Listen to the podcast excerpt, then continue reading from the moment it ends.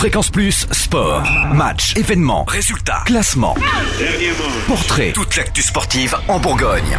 Bonjour Totem, bonjour à tous. En foot, au sortir de son élimination en Coupe de France après un beau derby bourguignon à Auxerre, le DFCO a enchaîné hier soir un troisième match de haut niveau à Angers qui s'est soldé par un match nul 0-0.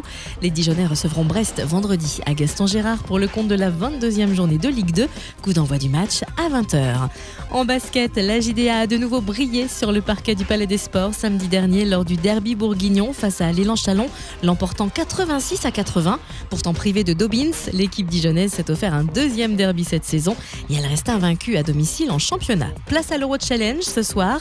Les hommes de Jean-Louis Borg reçoivent Gaziantep avant de se déplacer au Mans samedi pour la 18e journée de Pro A. En hockey, invaincus depuis trois matchs, les Ducs de Dijon ont à nouveau échoué face aux champions de France en titre. Les hockeyeurs se sont inclinés 1 à 3 vendredi dernier face à Rouen en 23e journée de Ligue Magnus.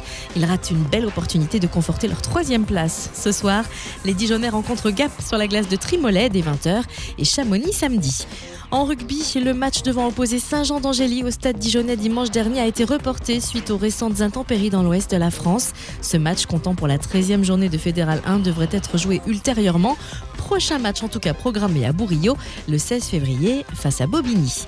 Et puis de son côté, la CRC Chalon a essuyé une défaite face à Romans, s'inclinant lourdement 9 à 23.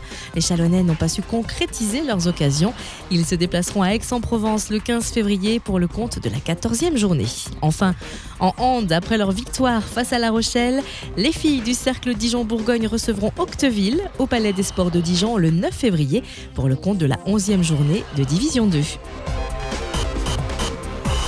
Fréquence plus sport. Retour sur les temps forts en Bourgogne. Fréquence plus